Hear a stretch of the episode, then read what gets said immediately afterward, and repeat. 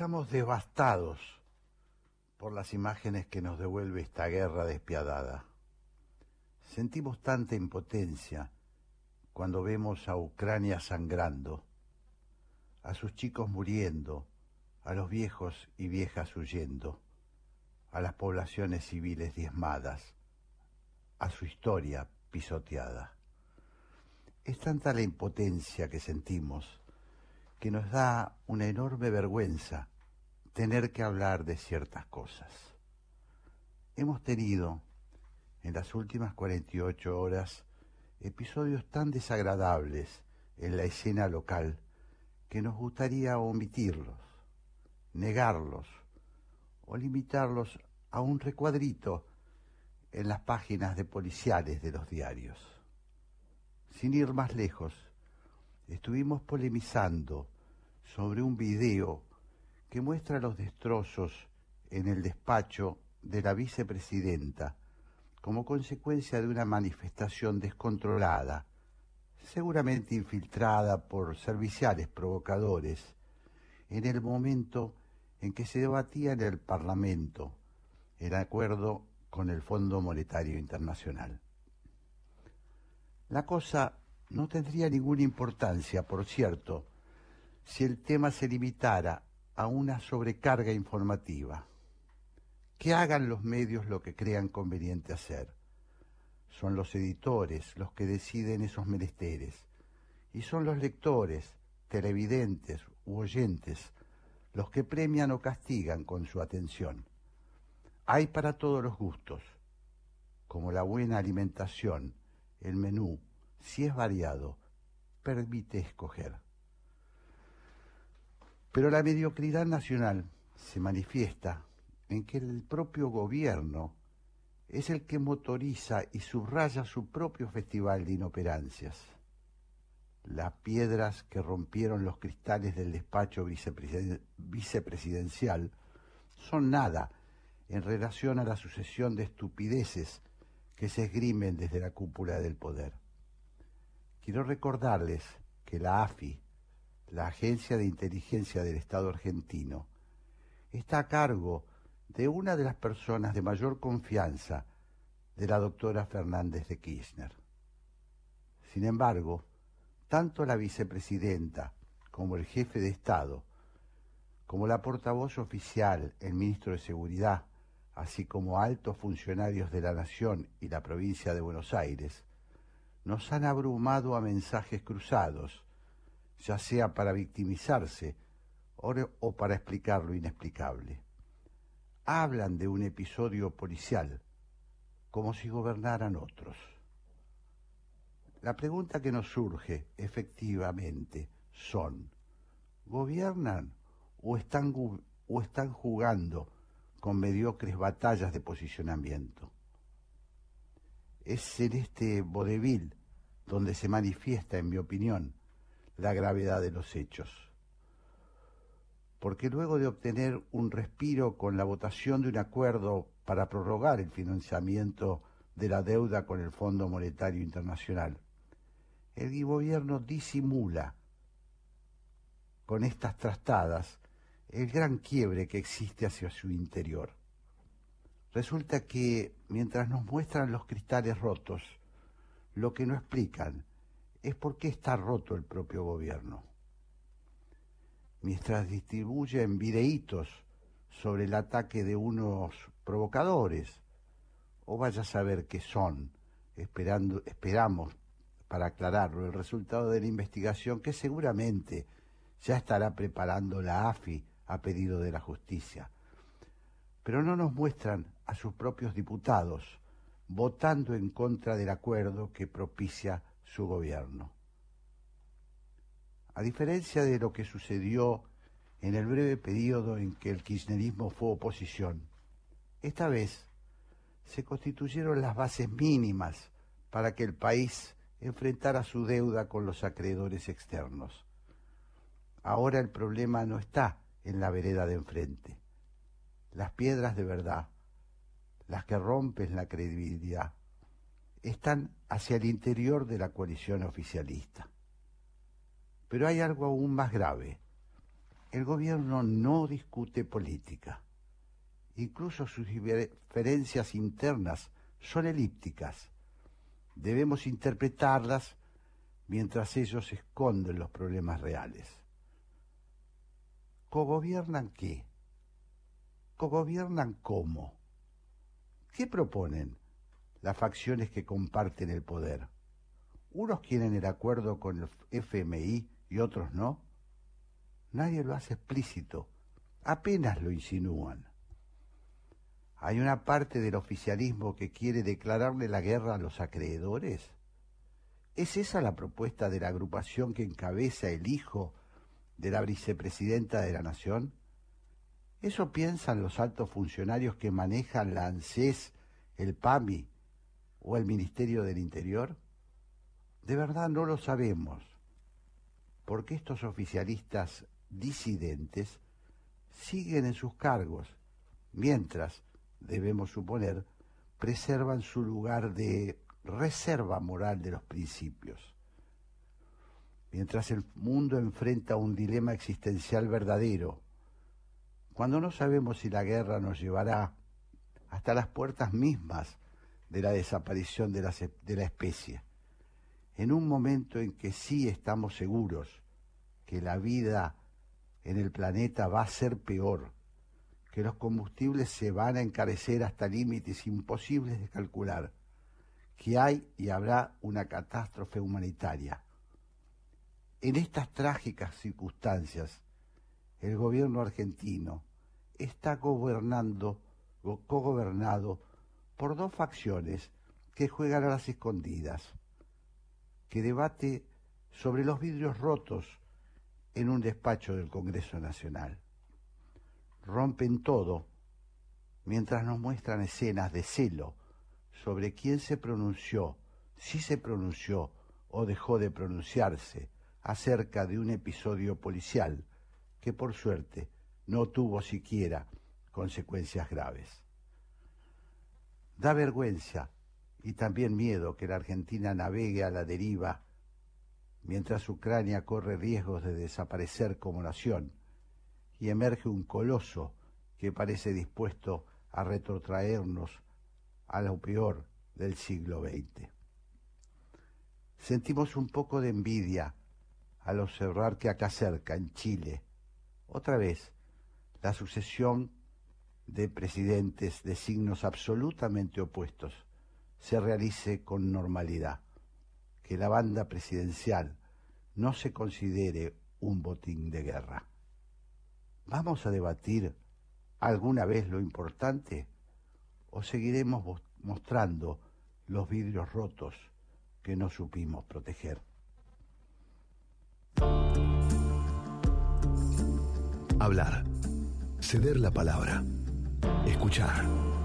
La 1110 presenta Haciendo Pie. Un programa que promueve el intercambio de ideas sin prejuicios. Haciendo pie. Todos los domingos a las 12. Jorge Sigal, por la Radio Pública de Buenos Aires.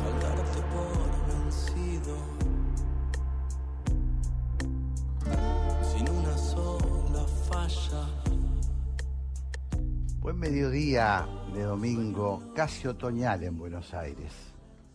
Hoy es un día un poco triste, debo reconocerlo, porque se fue un amigo, se fue un querido compañero de redacciones y, bueno, nos ha hecho derramar algunas lágrimas. Quiero recordarlo en el inicio de este programa. Se llamaba Gerardo Rosín y le dijo a su amigo Alejandro Borenstein, que hoy lo retrata de una manera maravillosa en el diario Clarín, sabiendo que se iba a morir, sabiendo que iba a estar bajo una lápida, si podés, pasale un trapo. Le mando un abrazo grande a la familia de Gerardo, a sus amigos más íntimos, aquellos que como yo lo quisieron mucho. Vamos a presentar al equipo que nos acompañará hoy en Haciendo Pie. Operadora, Gabriela Garrido. Locutora, Patricia Lamperti. Coordinación de aire, Andrés Terrile. Producción, Gabriel Matera. Producción general, Mechi Laguna. Coordinación artística, La Españolísima, Raquel Aparicio. Y ahora la voy a recibir, como todos los domingos, a Patricia Lamperti para que nos ayude a llevar este ciclo que hacemos con tanto amor. Hola Patricia, ¿cómo estás? Hola Jorge, buenos días. Muy bien, ¿vos cómo estás? Estoy bien, estoy bien. Me alegro, muy bien. ¿Vamos, a lo nuestro? Sí, así es. Para comunicarse con Haciendo Pie lo pueden hacer a través del Twitter de la 1110 que es arroba la 1110 y si no el de Jorge que es arroba Jorge Sigal.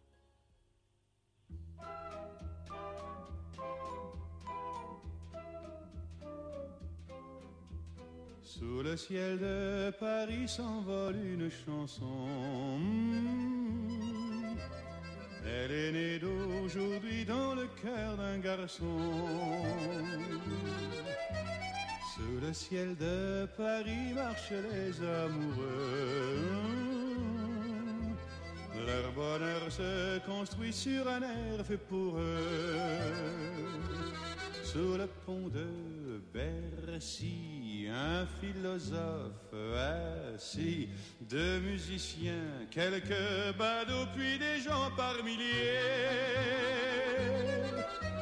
Sous le ciel de Paris jusqu'au soir vont chanter mmh, l'hymne d'un peuple épris de sa vieille cité. Près de Notre-Dame, parfois couve un drame. Oui, mais à Paname, tout peut arriver. Quelques rayons d'un ciel d'été, l'accordéon d'un marinier, l'espoir fleurit au ciel de Paris.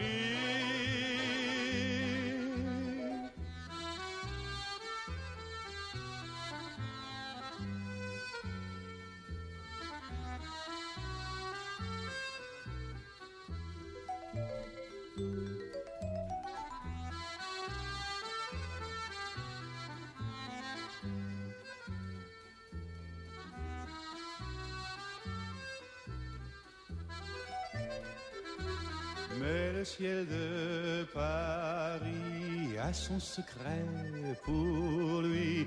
Depuis vingt siècles, il était pris de notre île Saint-Louis. Quand elle lui sourit, il met son habit bleu. Mmh. Quand il pleut sur Paris, c'est qu'il est malheureux. Quand il est trop jaloux de ses millions d'amants, mmh, il fait gronder sur nous son tonnerre éclatant. Mais le ciel de Paris n'est pas longtemps cruel. Mmh, pour se faire pardonner, il offre un arc-en-ciel.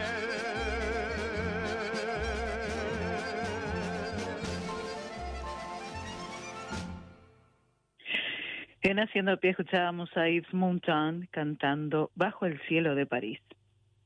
Haciendo pie, porque no hace falta hundirse para llegar al fondo de la información.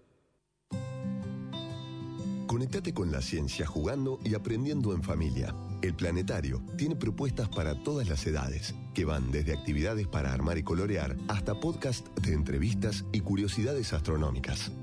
Ingresa a las redes del Planetario en Instagram, Facebook, Twitter y Spotify o a www.planetario.buenosaires.gov.ar y descubrí el universo desde casa. Hola, soy Graciela Fernández Meijide y el programa que yo conduzco se llama ¿Por qué? Y el por qué es esa pregunta que desde muy chiquito hacemos para indagar y en este caso es sobre la actualidad nacional generalmente, aunque a veces las fronteras no nos detienen y nos vamos un poco más allá. Repito, este programa va los domingos a las 14 horas. Los espero. Banco Hipotecario actualizamos nuestra app para hacer tu día a día más fácil. Nuevo diseño, más funcionalidades, más información. Consulta, invertí, envía, pedí, paga con QR y mucho más. Banco Hipotecario en tu celular. Descarga la app BH y opera todos los días durante las 24 horas. Haciendo pie. Llegando al fondo de la información. En medio del océano mediático.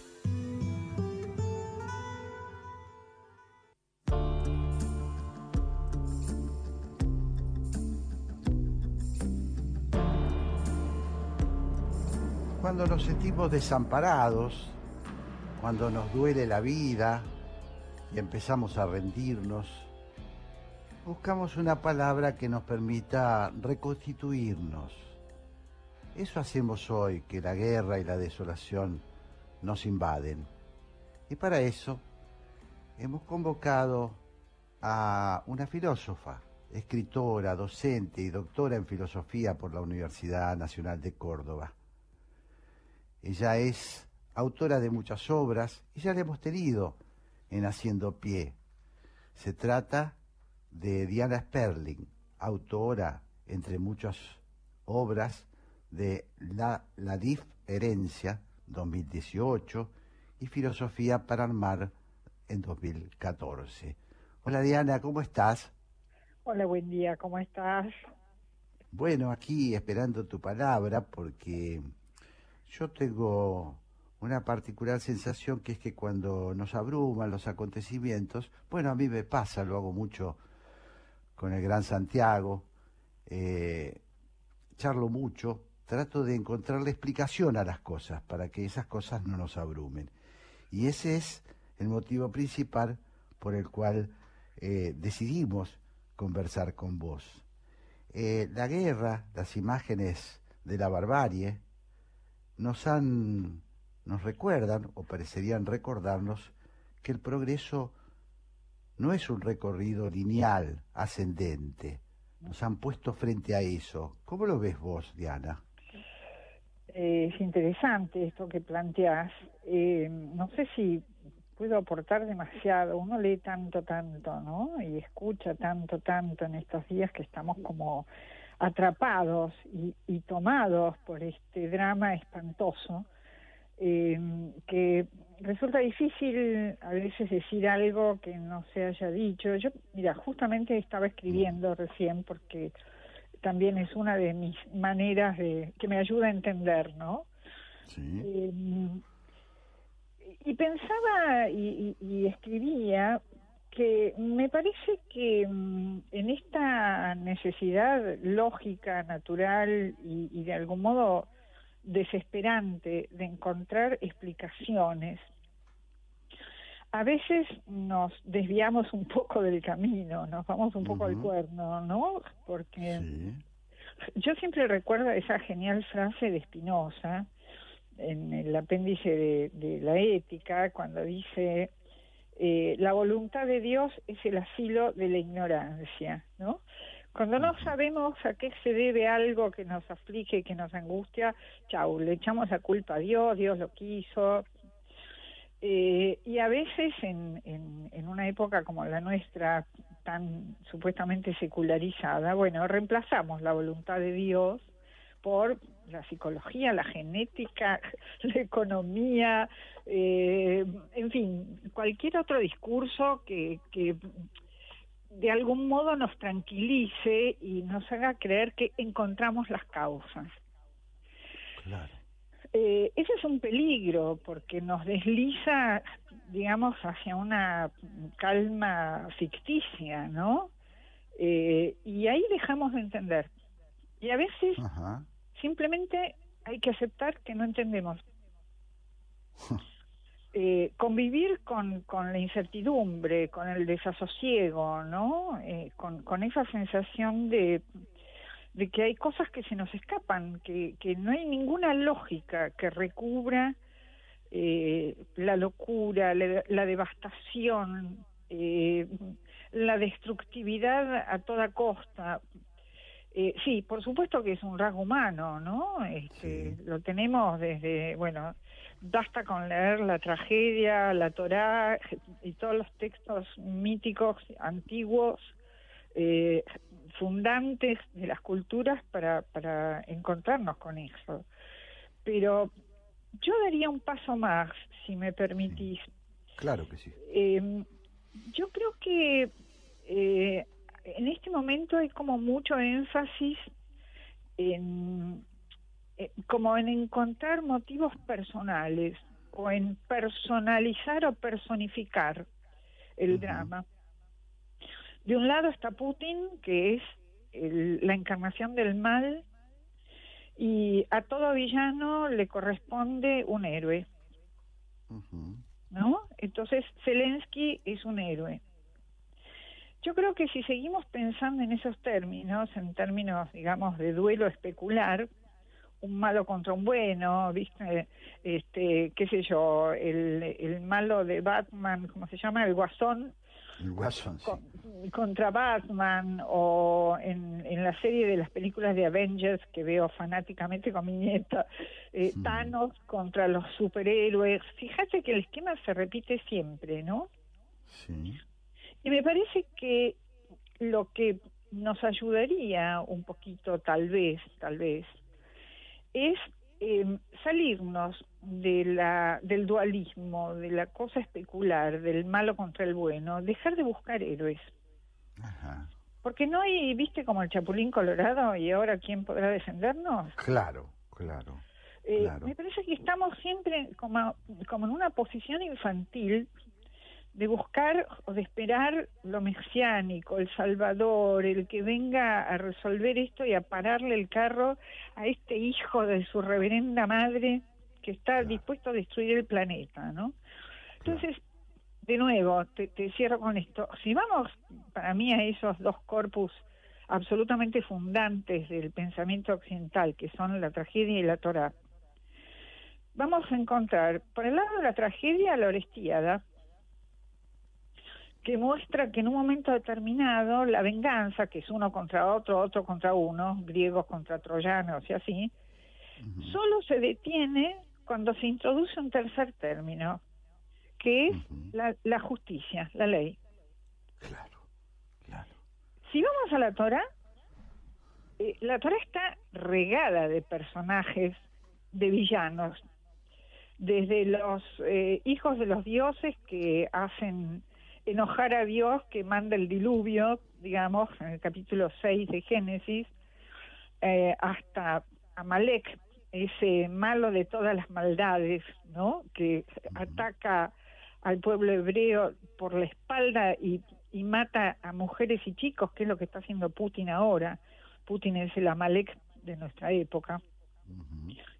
Pero todo el tiempo, todo el tiempo vuelven a aparecer, nunca se los elimina de un golpe, digamos, no se los borra.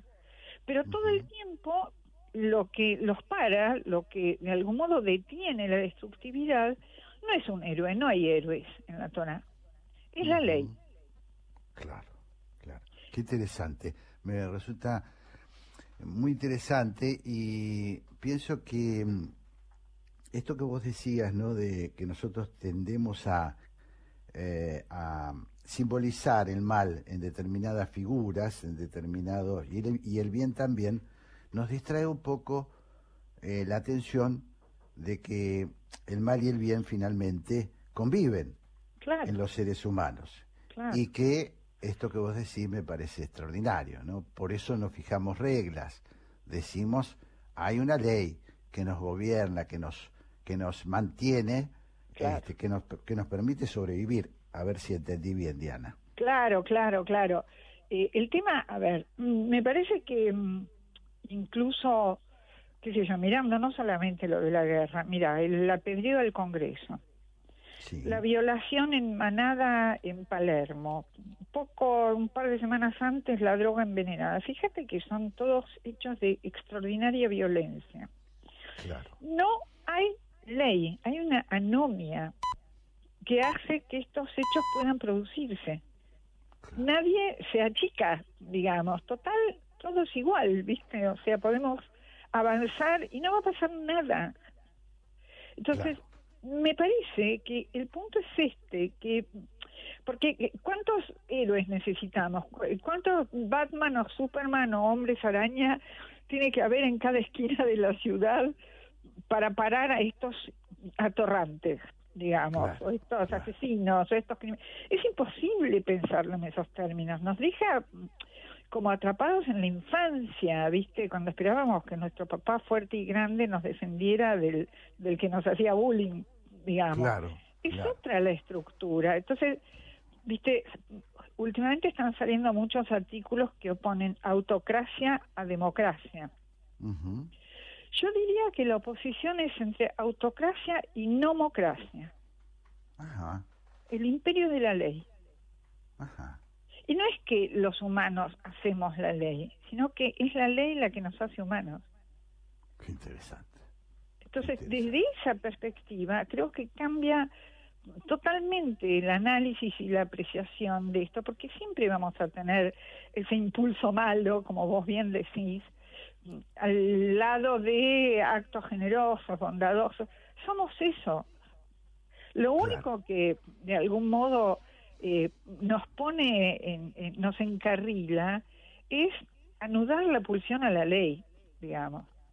Entiendo. Estamos eh, eh, tratando, nos está ayudando a pensar eh, la filósofa Diana Sperling. Y mm, bueno, una de las cosas que, que me surge, bueno, he leído algunas de tus definiciones y por eso, y eso me permite o me inspira para, para preguntarte si esto lleva a, de alguna manera a una conclusión, me parece que no, creo que lo has dicho, de que si el progresismo es una ilusión, ¿no? Decir, bueno, no, en definitiva siempre vamos a estar así, este, yendo y viniendo, eh, acosados por el mal. Entiendo que con lo que dijiste acerca de la ley nos estás dando una tarea. si, si, Tarea podemos, para si el se nos hogar. permite, la- si se nos permite la petulancia, ¿no? Pero, pero bueno, ¿el progresismo es posible? De hecho, ¿progresamos? Mira, eh, ni sí ni no, ni blanco ni negro, ni tan calvo ni con dos pelucas, como decía un amigo mío en mi juventud, ¿no? Sí. Eh, creo que tenemos, por un lado, mira, yo siempre me acuerdo del coro de Antígona eh, Sí. que leí cuando era chiquita en la facultad. Eh, el coro dice, el hombre es todeinon. En griego, todeinon quiere decir lo más asombroso. Es capaz de las cosas más terribles, es capaz de derramar su propia sangre, como en Antígona, obviamente, eh, o como Ifigenia, pero también es capaz de construir puentes, ciudades, eh, hacer obras maravillosas. Me parece que la guerra y la paz, digamos, el bien y el mal, a mí me gustaría desustancializar los términos, ¿no? Me parece que son eh, tendencias que están siempre en tensión y que depende muchísimo de cómo se armen los sistemas, de cómo la sociedad eh, conceptualice y organice estas pulsiones, eh, y de eso va a salir una sociedad más próspera que va a poder encarrilar esas tendencias destructivas que siempre están, porque la violencia es inherente a la vida, Claro. no solo a la vida humana, a la vida. ¿no? Claro. Entonces, no se puede eh, pretender eliminar la violencia. Lo que se puede pretender es tramitarla, gestionarla, si querés. Entonces, no hay progreso en el sentido de que lo que podríamos llamar, entre comillas, nuestra naturaleza humana va a cambiar. No. No somos santos, no somos ángeles, pero tampoco somos demonios. Somos seres mixtos. Entonces, eh, el progreso, entre comillas, a mi modo de ver, solo puede implicar una mejor forma de organización social donde la ley impere en serio y donde dejémonos de joder con las justificaciones de si estos violadores son eh, seres socializados en una sociedad violenta. Y sí, claro, pero eso no no los eh, no los releva, digamos, de la responsabilidad subjetiva. Y la responsabilidad subjetiva implica aceptar que tenemos esas tendencias violentas, pero aceptar también que estamos todos ligados los unos a los otros por un sistema legal que nos entrama, que nos incluye y que hace que efectivamente, como aquel viejo adagio de la democracia, la libertad de uno termina donde empieza la libertad del otro. Claro. Diana estaba recordando eh, un, un, concepto de Nietzsche que vos utilizas mucho. Sí. Eh, no hay hechos morales, sino interpretaciones morales de los hechos. Eh, ¿Cómo engancha esto con lo que estás diciendo? Primero, resaltar esto que muy bien citás, no es que no hay hechos, hay hechos, hay objetivamente, digamos, hechos. Que Putin está masacrando a una enorme cantidad de gente por motivos siniestros, eso es un hecho objetivo. Que hubo Shoah, hubo Shoah. No me vengan con relativismo. Ahora bien, eh, me parece que lo que nosotros, o lo que Nietzsche llamaba moral en su época, de algún modo se trasladó a esta psicología berreta, que es, por ejemplo, la justificación de los violadores o la justificación de Putin o de Hitler porque cuando era chico le pisaron el chupete y entonces ahora es un asesino serial, ¿no? Eso es eh, la versión siglo XXI ayornada de la moral en términos cristianos, eh, que es no eh, condenar enfática y determinantemente los hechos destructivos, las matanzas, las masacres y todas estas cosas que indefectiblemente van a seguir ocurriendo y a los cuales, como dije antes, no se los para con héroes con capas de color sino con una sociedad eh, que respeta la ley y que es capaz de hacerla respetar. Me parece que en ese sentido nos salimos de la dimensión moral y entramos en la dimensión ética. Claro. Eh, estoy hablando con Diana Sperling, filósofa, y mm, me, me también eh, tu, tu, tu concepto, este concepto que das, me lleva a otro de, de Gianni Bátimo cuando dice no ser Dios, ¿no? No ser Dios. Eh, hay un comportamiento humano posible, lo que no hay que pretender es reemplazar a Dios, la voluntad de, de, Dios, ¿no? Es decir, ¿vos crees que esto se engancha? Sí, bueno, en realidad esa frase de Bátimo eh, está tomada de Nietzsche, sabes que Bátimo es un gran, sí, sí, claro, un comentador de Nietzsche. Nietzsche en, eh, en uno de sus libros, en, en La ciencia jovial, dice este, que, que, él no cree en Dios porque dice, si yo pudiera ser Dios, no toleraría no serlo. Claro. Qué este, bueno. Es fantástico, claro. Si hubiera Dios, todos queremos Dios. ¿viste? Claro, Me parece que, de nuevo, eh, yo me corro de la perspectiva, entre comillas, religiosa. Y creo que Dios no es ni una persona, ni un señor paradito en la nube que nos premia y nos castiga, y aquí soy eh, inevitablemente espinociana.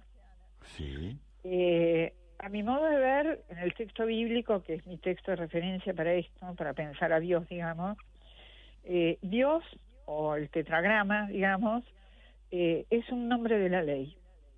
Mm. Ninguna otra cosa, y nada menos que eso. Espectacular. Diana Sperling, eh, con este concepto que creo que nos deja, insisto, nos deja, ¿y qué es lo que pretendemos en estos, en esta, en este espacio que nos hemos dado?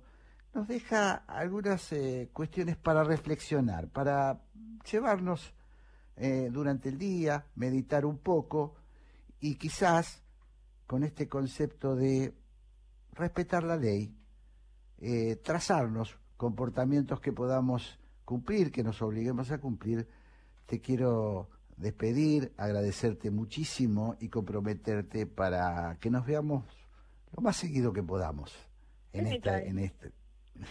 te mando un gran beso. Igualmente, Jorge, muchísimas gracias por la invitación y por estos diálogos que a mí, por lo menos, me ayudan a, repensar lo que venía pensando. Muchas gracias. Ojalá que a los oyentes también. Te mando un beso. Gracias, muchas gracias.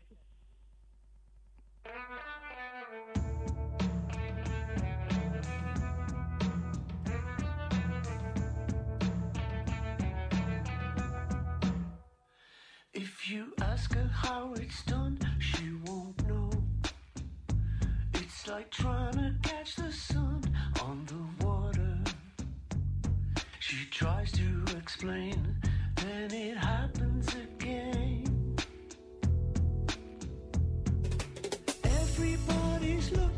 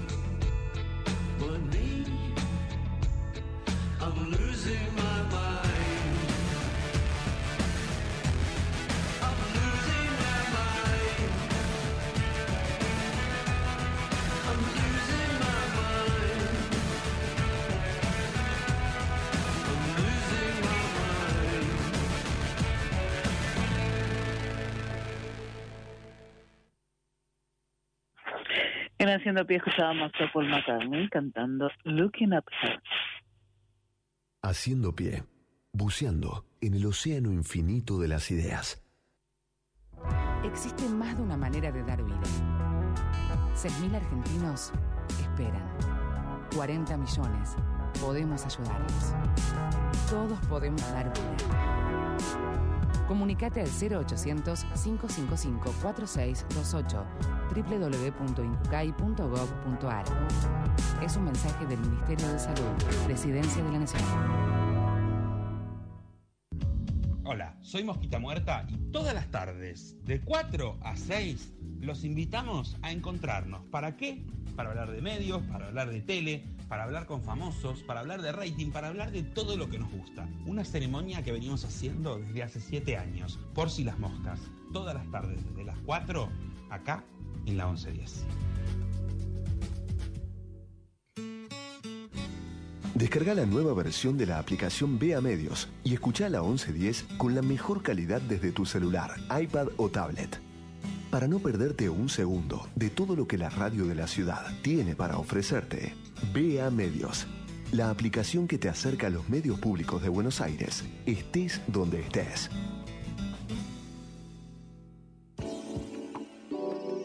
Haciendo pie, porque todas las ideas merecen ser debatidas. Me parece importante que la literatura esté conectada con un intento de recuperar cierta experiencia de la, de la realidad, ¿no? no solo cierta información. Me parece que lo importante de la literatura, la literatura no da información, da experiencia de los hechos, ¿no? Eso es lo importante, creo. La voz que escuchábamos es la del escritor argentino Ricardo Piglia. Él nació en 1941 y falleció en el año 2017. Es autor de Respiración Artificial, La, Ciudad Ausente y Plata Quemada, entre muchísimos otros.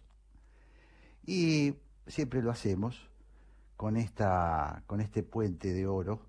eh, recibimos al siguiente entrevistado de Haciendo Pie para que, bueno, podamos hablar un poquito de estas cuestiones, de la literatura, de los libros, de la creación. Él se llama Mauro Libertela, es argentino, aunque nació en la Ciudad de México en 1983, es escritor, periodista y crítico literario, sus libros fueron publicados en varios países de Latinoamérica y Europa y en 2017 fue seleccionado por el Hay Festival como uno de los 39 mejores escritores de ficción latinoamericanos menores de 40 años. Es además editor del nuevo sello editorial Vinilo.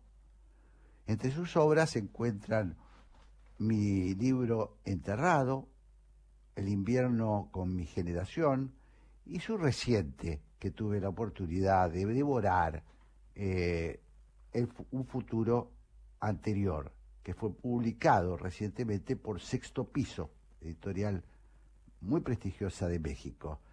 Y bueno, con esta presentación le doy la bienvenida a Mauro. Hola Mauro, ¿cómo estás? Hola Jorge, ¿cómo va? Bueno, muy bien. Expectante por escucharte. Eh, y bueno, y a partir de, de esta cita de, de Piglia, eh, te quería preguntar eh, esta cuestión de la literatura no tiene que dar información sino experiencia. ¿Coincidís con él? Sí, sí, sí, coincido eh, casi siempre con Piglia, te diría. Además, eh, es casi una. No sé si, bueno, puede ser una casualidad. No, Eh, no es el una casualidad, que- lo elegimos por... lo No, elegimos bueno, sí, sí, sabiendo. entiendo que está, está elegido muy deliberadamente, pero a lo que me refería es que estoy precisamente escribiendo un libro sobre Piglia en este momento. Ah, bueno, que mirá. Eso, esa era la casualidad que quería mencionar, Mirá así que lo tengo muy presente a Piglia en estos meses y días, y la palabra experiencia es una palabra que él, que él usa mucho, eh, le interesa mucho, de hecho en una de sus novelas, Blanco Nocturno, eh, abre con un epígrafe de, de Céline, del escritor francés, que es una frase Sí. muy bella, que dice algo así como la, la experiencia es una lámpara tenue que solo ilumina al que la sostiene, eh, que es, Mm, bueno, una cita muy linda.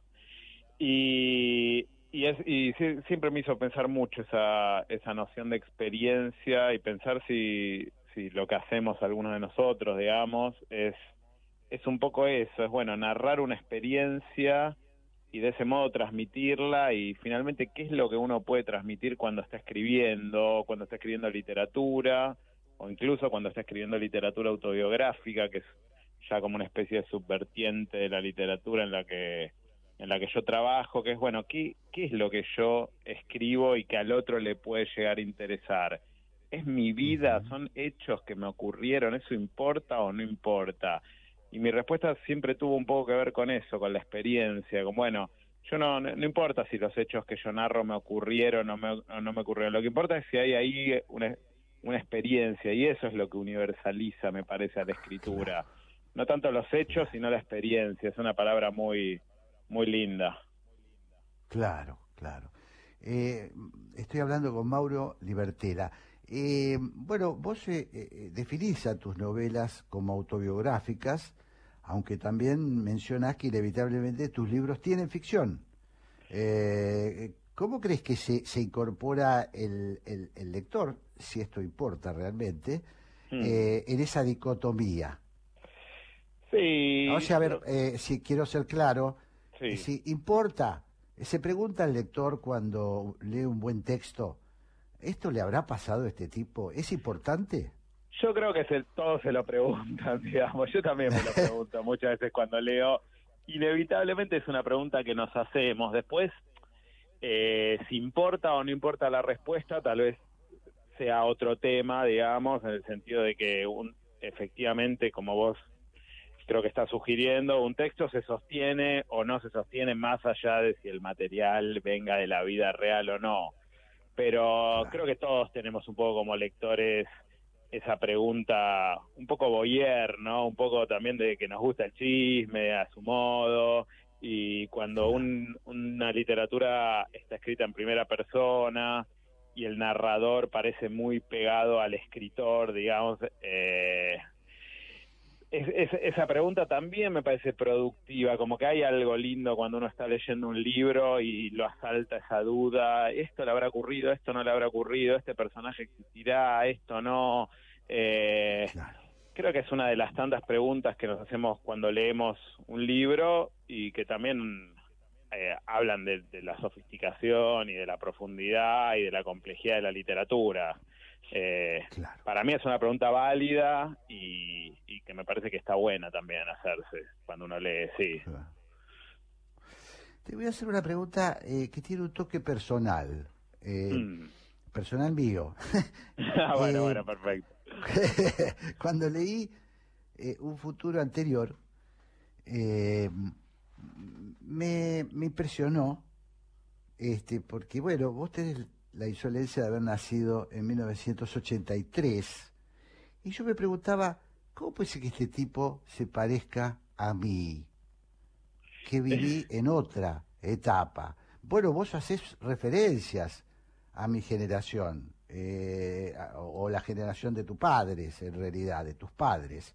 Eh, eh, esto es también, esto, eh, ¿me lo podrías explicar cómo se produce esto? De que, de que uno piense, dice, no, este tipo va a escribir, es un tipo de otra generación, este tipo va a escribir cosas que yo no sé, bueno, eh, no sé si me van a representar. ¿Cómo es esto? ¿O todos somos iguales siempre? Eh, uf, qué, qué pregunta. ¿Cuántas preguntas, eh? no? Te dice pobre. Impresionante, es difícil, sí, sí, sí. Y me, y me hace pensar porque creo que es la. No sé si es la primera vez, pero puede, puede que sea la primera vez que alguien de tu generación me, me dice esto, lo cual me, me gusta y me, hace pensar. Eh, porque yo siempre tuve la sensación, o, o la intuición, o lo que fui recogiendo de lectores, digamos, de que lo que yo hacía eh, a, a mi generación sí a- se, se producía un efecto de, de identificación, llamémosle, en lectores de, mi generación. Eh, no me había pasado tanto con lectores de otras generaciones, pero al mismo tiempo creo que lo puedo entender eh, o lo puedo pensar en el sentido de que yo también a mi modo recojo un poco la herencia de mis padres y de la generación de ellos. Eh, es como una herencia, me parece que está muy fuerte en lo que escribo, está muy fuerte en términos sentimentales, pero también temáticos. Yo siempre menciono a esa generación en lo que hago, eh, porque es también la generación con la que me formé y en ese sentido me parece que eso me estructura de un modo tan profundo y seguramente tan invisible tan tácito para mí mismo que también al, al estar escribiendo mi generación estoy escribiendo la generación de ustedes, digamos, quiera o no quiera hacerlo, eh, yo nací ahí, me pertenece, eh, me formó de un modo indeleble, así que me parece que hay un poco de eso. Después te diré, ya en un tono casi te diría humorístico, te diría que también yo eh, siempre fui un poco un joven viejo, digamos, no es que te estoy diciendo viejo, ¿no? Pero siempre tuve algo No, sí, un lo poco decir. un, un Claro. poco entre nostálgico, melancólico, siempre añoré la vida de la generación de ustedes, digamos, un el siglo XX, los años 60, 70. Eh, siempre, siempre añoré una época que no viví y de algún modo creo que eso también lo recupero en lo que escribo y por eso también puede haber un ahí una especie de puente o diálogo entre nuestras dos generaciones. Eh, así que un lector de, de, digamos de tu edad puede también sentir que este texto le habla a él me parece sí. Claro, claro. Estoy hablando con Mauro Libertela, escritor argentino, nacido en 1983, por casualidad en México, pero es un argentino, este, como se escucha de ley. Eh, y un porteño, me parece. de Sí, ley, ¿no? totalmente, totalmente, plenamente te diría.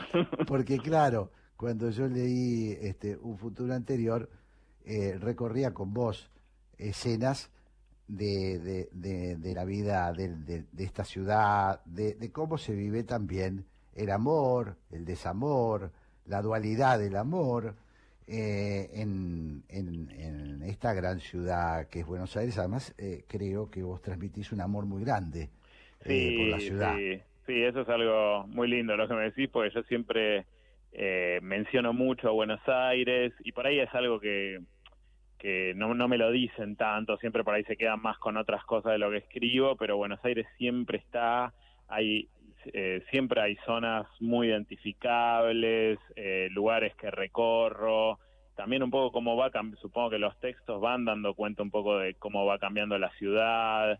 Eh, sí, yo soy urbano plenamente de Buenos Aires eh, y en general también como lector me pasa que busco novelas que ocurren en ciudades, como que me aburre el campo, la verdad. El campo tiene algo idílico, pero para mí si me mandas al campo a estar dos meses es un poco como me mandes a la cárcel, ¿no? A los cinco minutos ya no sé qué hacer. Eh, y con la pandemia, viste, la ciudad se puso un poco en crisis, parecía como que era un poco el fin de la vida urbana como la habíamos conocido. Ahora ya medio como todos los augurios que ocurrieron con la pandemia ya que se, se relativizaron todos y ese era uno de los que venía muy fuerte y ahora también ya fue relativizado, pero hubo ahí también como una idea de, bueno, este es el fin de, de lo que conocimos como la vida de las ciudades, que es, bueno, los cafés, los teatros, la circulación. Eh, por suerte está volviendo eso porque es algo muy hermoso. Claro, claro, claro que sí. Eh, me preguntaba, mientras te escucho, eh, bueno, vos este, hay algo de melancolía, ¿no? En tus, eh, en, en tus relatos, eh, ese proceso de, de recuerdos. Eh, ¿Cuánto se, se mezcla eh, el Mauro de hoy? Porque además vos usás nombres que se parecen muchísimos a los de la realidad o la Sí, sí, sí. realidad. Sí, juego Este, como en ese borde, digamos, sí. Claro, claro. Eh, ¿Cuánto se mezcla eh, el, el Mauro de hoy al repensar y recrear esas escenas? Sí, eh, yo tengo ahí como una especie de dualidad y que tal vez esa dualidad llega al, al- a lo que escribo o espero que lo haga, que es, por un lado, siempre eh, no pienso necesariamente que toda época pasada fue mejor. De hecho, en mi propia vida siempre creo que lo que estoy viviendo es mejor a lo anterior. De hecho, no sé, la adolescencia es algo que aparece en lo que escribo y la adolescencia es una época muy dura, eh, realmente muy difícil ser adolescente y sin embargo ocurre algo curioso que es que cuando somos más grandes empezamos ya a recubrir la adolescencia con una pátina de idealización y, y empezamos como a pensar que fueron tal vez nuestros mejores años. Lo mismo pasa con lo que yo llamo en este libro la juventud, digamos, o mi época, que es de los digamos de los 20 a los 27, que es el momento ya sos posa- ya no sos adolescente, todavía no sos adulto en el sentido estricto tal vez de que tenés una familia, tenés muchas responsabilidades, tenés trabajos a los que sostener. Este libro habla- es, está, está un poco situado en ese inter, por lo menos la primera parte, en esa interzona medio libre de que tenés veintipico, ya tenés autonomía, ya estás dejando de vivir con tus padres y todavía sos como tenés la impunidad un poco de la juventud, de que puedes hacer cualquier cosa y sentís que eso no, no, no va a incidir de manera dramática en tu futuro. Eh, en este libro, digamos que idealizo un poco aquellos años, porque me sale un poco naturalmente y también es lo que estéticamente me gusta hacer cuando escribo, que es revestir un poco el pasado de algo tal vez más dorado de lo que tenía en el momento en que lo estaba viviendo. Pero, me- digamos, los dos Mauros luchan un poco entre sí, como que a veces digo, bueno, esa fue la gran época de mi vida y a veces digo, no, no, la verdad que estoy mucho mejor ahora, que tengo hijos, que estoy más tranquilo, que me duermo temprano, que hago el- eh, vivo a otro ritmo y esa especie de diálogo entre el que fui y el que soy ahora es un poco también a su modo la experiencia para volver a la palabra de Pilia que narro cuando escribo. Claro. Eh, recomendando fervorosamente a los oyentes leer Un futuro anterior, la última novela del Mauro Libertela. Eh, te despido, Mauro, te agradezco muchísimo que nos hayas eh, reconfortado con este, con este diálogo. Bueno, gracias, gracias a vos por la lectura y por, por el llamado. Un gran abrazo. Un abrazo, chao, chao.